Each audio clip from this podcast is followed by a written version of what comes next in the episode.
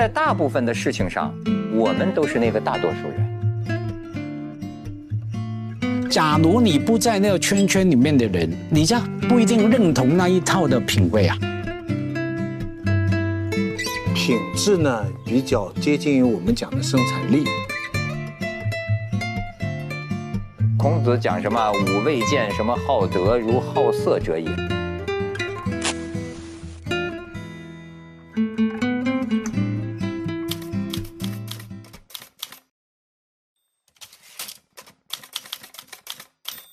你觉得什么是有品质的生活方式？我们是自然人的时候，我们就会，比如说，我们会吃的要吃饱、吃温暖、吃舒服。当我们成了社会人的时候，我们就得说，嗯，文涛今天吃的是什么？我可能要吃的比他有面子一些。哎，吃什么就能比我吃的有面子？呃，有个最简单的例子，就比如说，现在你去很多的。上档次的餐厅，它都会有一个东西，鱼鱼子酱。哎呀，哎，不是贵啊。哦，没以为那商家当然喜欢，它的利润空间比较大，对吧？嗯，都都加鱼子酱。我吃过，比如说生生鱼上面放鱼子酱啊，这个面包上面涂鱼啊，对，面包上面放鱼子酱。嗯，呃，后来我也吃到了，比如说红烧肉上面。放鱼子酱，肉放鱼子酱，那什么？我还吃过臭豆腐上面放鱼子酱，油炸响铃上面放鱼子酱。呃，我我我我觉得这个螺蛳粉上面放鱼子酱的日子其实也不远了。显然，您炒牛河也放鱼子酱。但是呢，对一个高档餐厅来说，如果没有松露鱼子酱，它就不叫高档，它就好像就不够。品质，对。哦，请请客的主人啊啊，他得有面子。啊，这就这就是品质。后来我我问一个美食家，我说这个这个他为什么是鱼子酱？他说这个鱼子酱啊是这样的，鱼子酱啊相当于二十四史。我一想哇，哦，这个厉害啊，二十四史，说相当于老板桌子后面的二十四史。这这皮儿里头是空的，就是。就是老板不一定要读它，但是呢，在训斥员工的时候，他更加的自信。对 对对，背靠这二十四史啊，所以我们徐老师背靠的是《红楼梦》。所以，就是这马克吐温说的嘛，就是经典，就是人人都想读过，但从来没有读过，就这个仰望。所以我刚听您一说，就是您的生活一定比我有品质。你都是去的，就是鱼子酱加各种奇怪的东西，我是去的什么加蟹黄和黑松露已经封顶了。我也见过，就是各种餐厅奇怪的什么小笼包黑松露。呃，不算奇怪了哈，还有什么大饼黑松露，什么印度不就是印度泡饼加黑松露都有。就当时我就觉得就不对劲了，这哪里来的那么多黑松露？哪来的？你这鱼子酱是不是你也会问一个问题？到底哪来的这么多？酱也好，鱼子酱现在就是因为我们的人工养养养殖的太呃，鱼子酱大部分都是养殖的。呃，就是不养殖的，没有那个野生的，没有那个养殖的。黑海的那些就……呃，对对对对对，那那那是真二十四史。呃，对对。哎，那那为什么不是鱼子酱就确实好吃呢？鱼子酱它确实是风味非常好，但是，我个人理解，鱼子酱其实是什么都不用配。哦，单独吃鱼子酱，对对，它可能是一个很很好的一个享受。你看它这颜色都让我想起鱼子酱。品味到底是个什么？品味有很多的不同的呃定义嘛。其中一个，它是一个一套的标准。那标准是一套一个圈圈。对。它圈圈什么意思呢？圈着不同的人。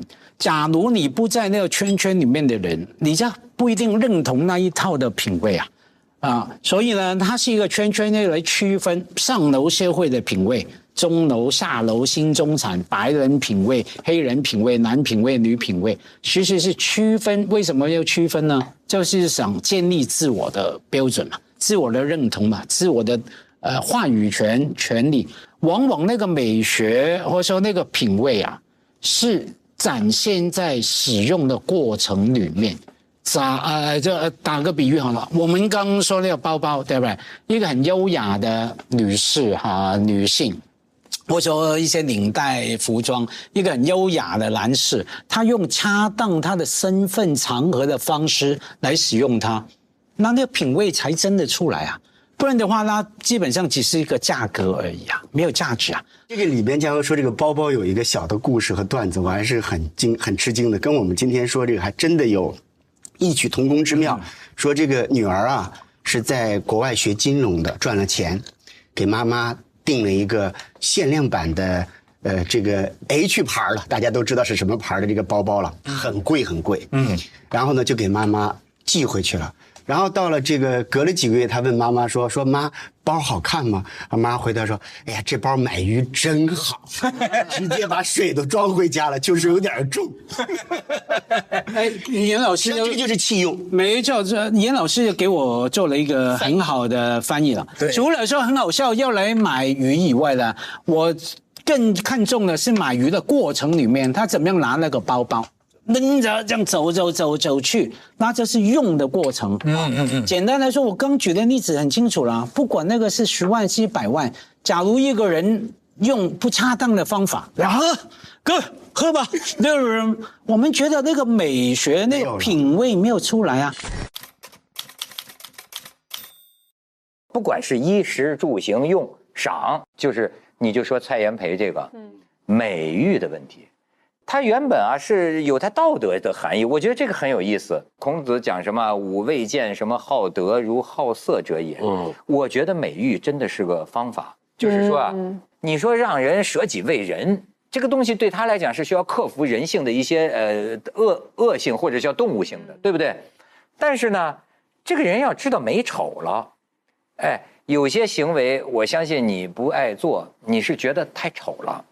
倒不是说你多么高风亮节，说实在的，是因为如果你有一定的品味，你觉得太太丑了。你看他这个美誉，我所以我说这个再推广一步呢，就到了小青说的这个这个品。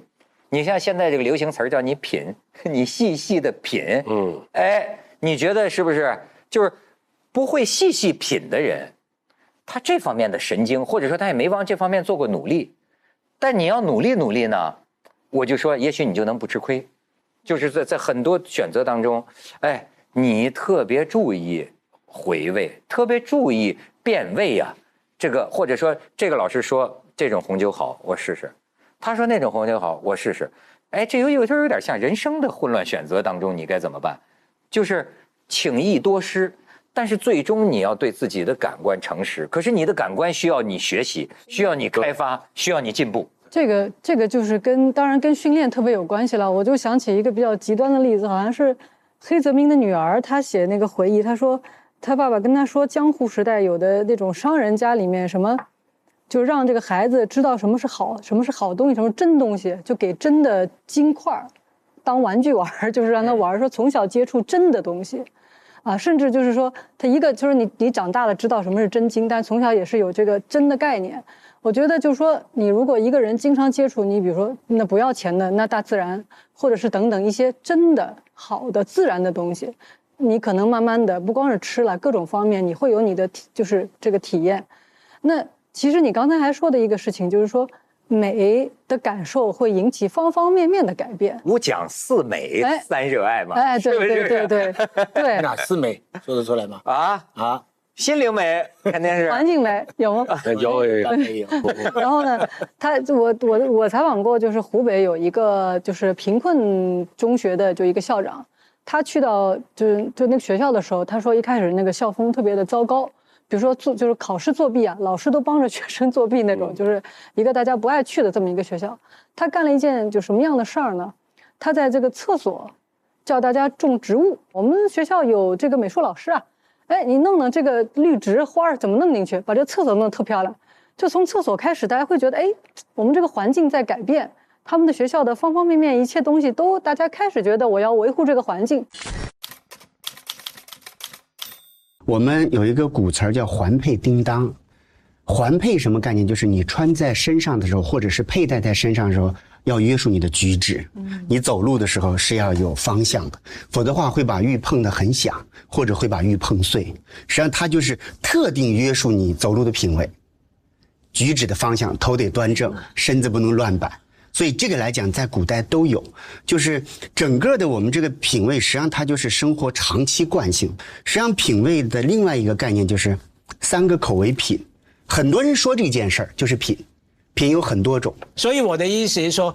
所谓大家做的呃认可啊，所谓大家还是圈子，其实是有圈圈子。所以像我们看呃回看维多利亚年代也好，巴黎说当当时所谓有闲闲阶级、资产阶级出来取代贵族的品味的时候哈，居然会有一句话，用中产阶级的资呃跟资产阶级的那个品味圈形成的时候，居然是瞧不起贵族的品味的。我们一直经常说，哎呀，真贵族，感觉是好的东西是吧？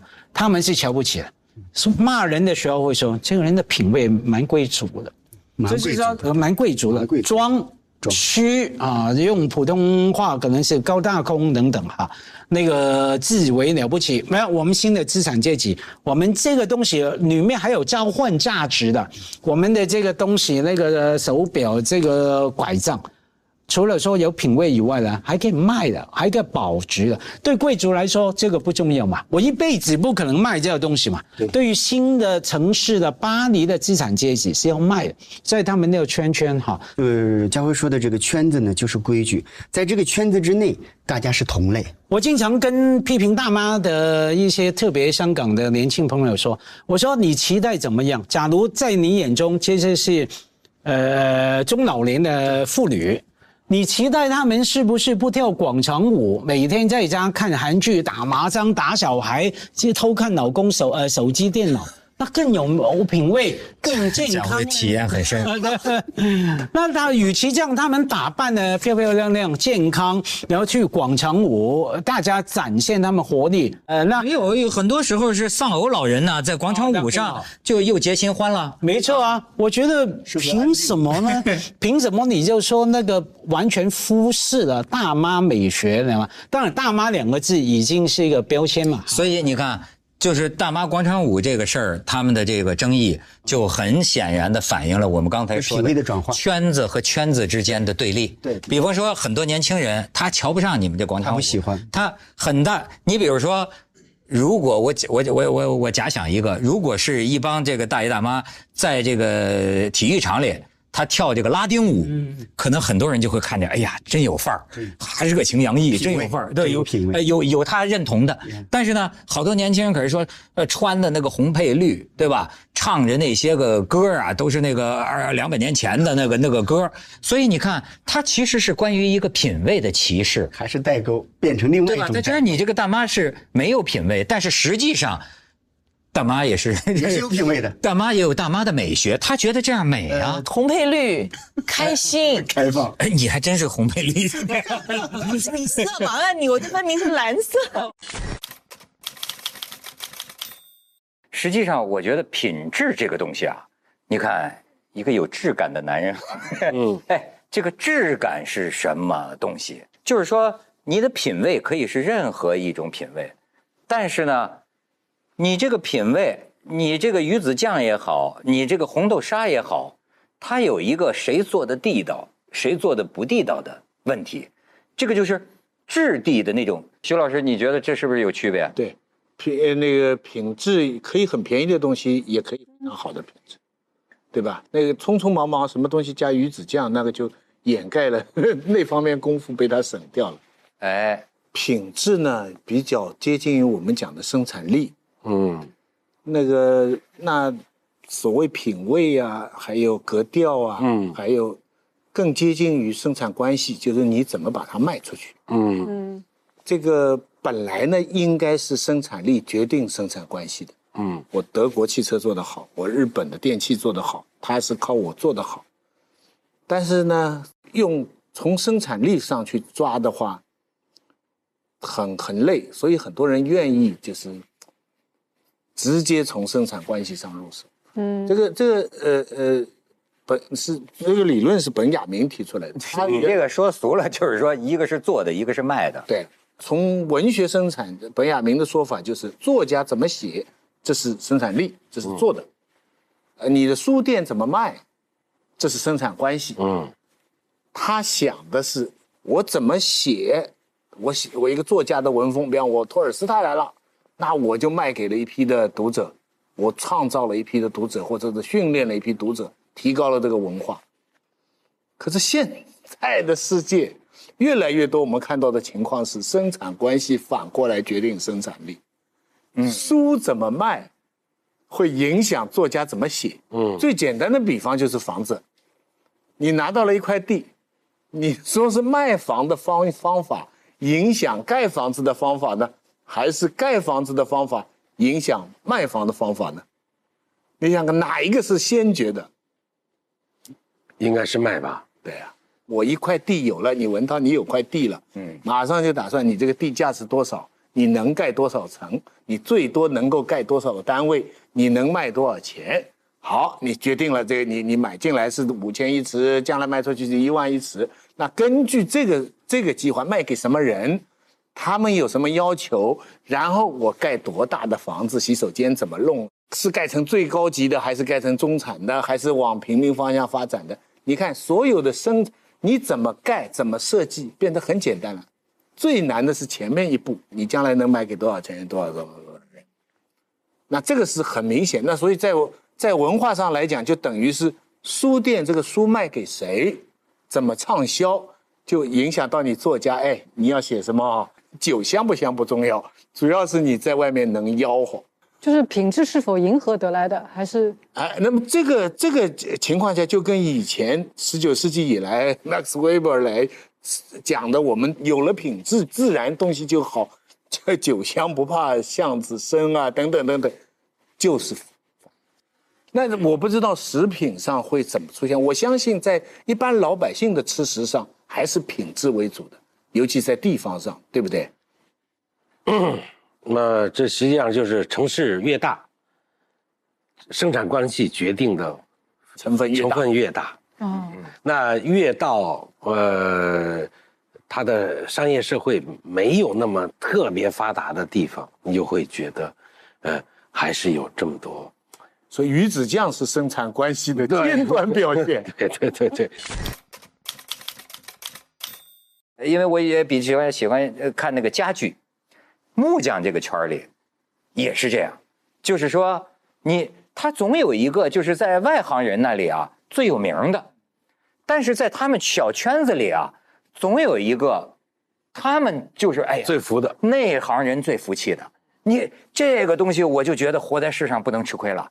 你你知道吗？哎，包括我们主持人，哎不，我就说这个，没有没有，我是最有名的，行吗？啊不是，我也不是最。哎呀，你看你这不是不落着。你们你们纪录片界，对吧？或者呃这个呃作家、画家，有时候我真的觉得我替大多数人觉得冤，但是没有办法，我们是知识不对等，信息不对等，我们就是不了解。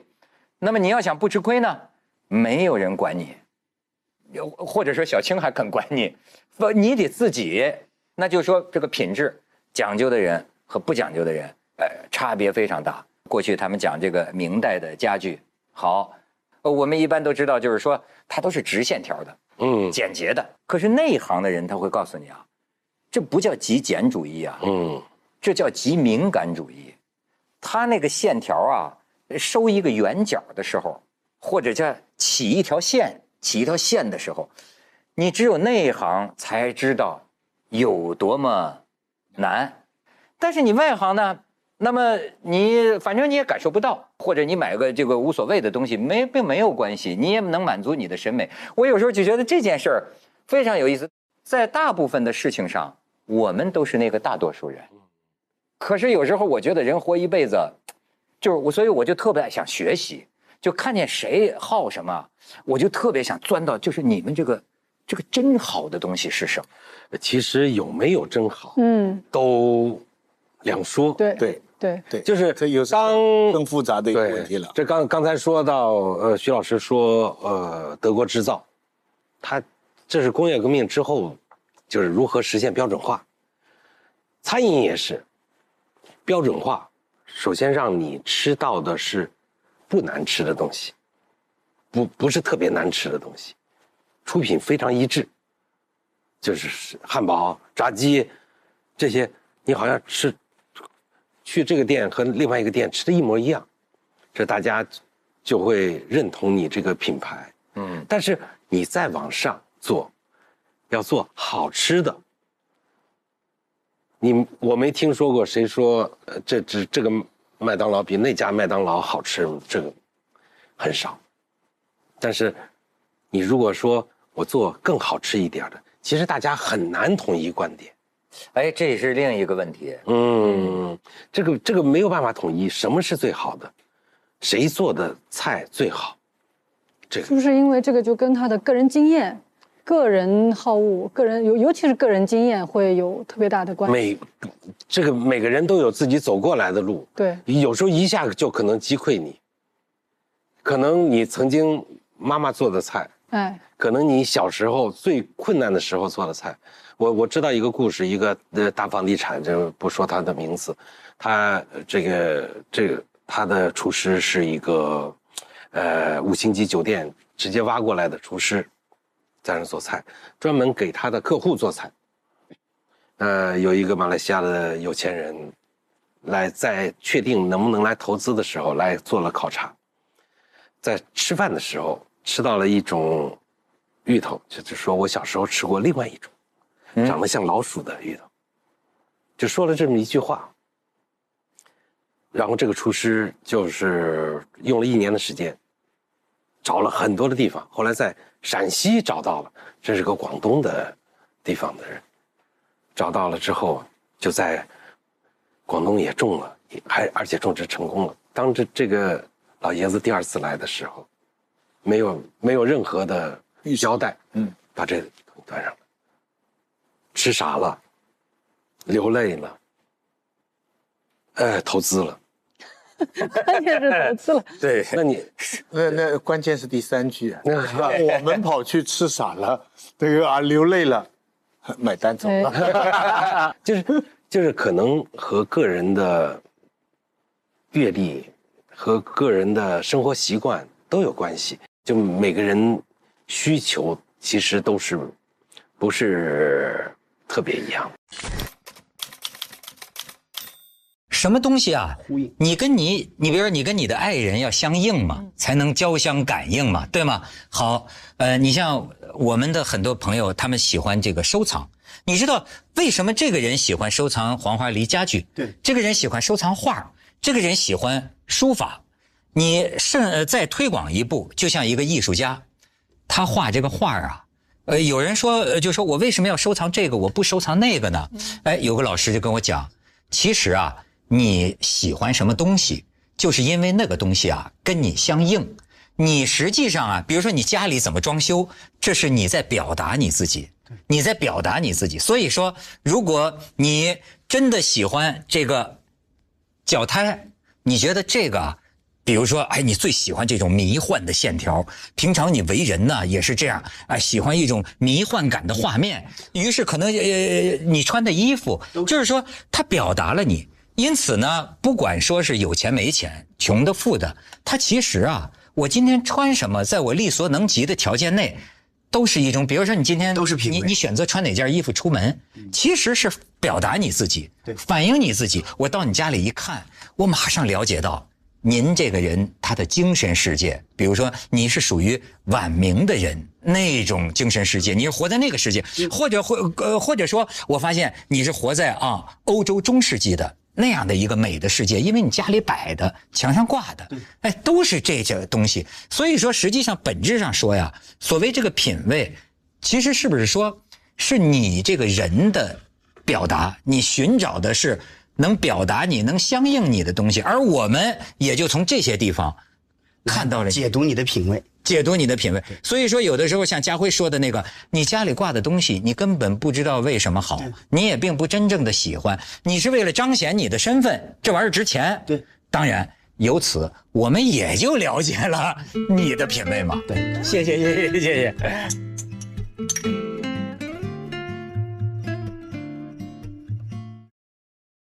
你的热爱正在热播。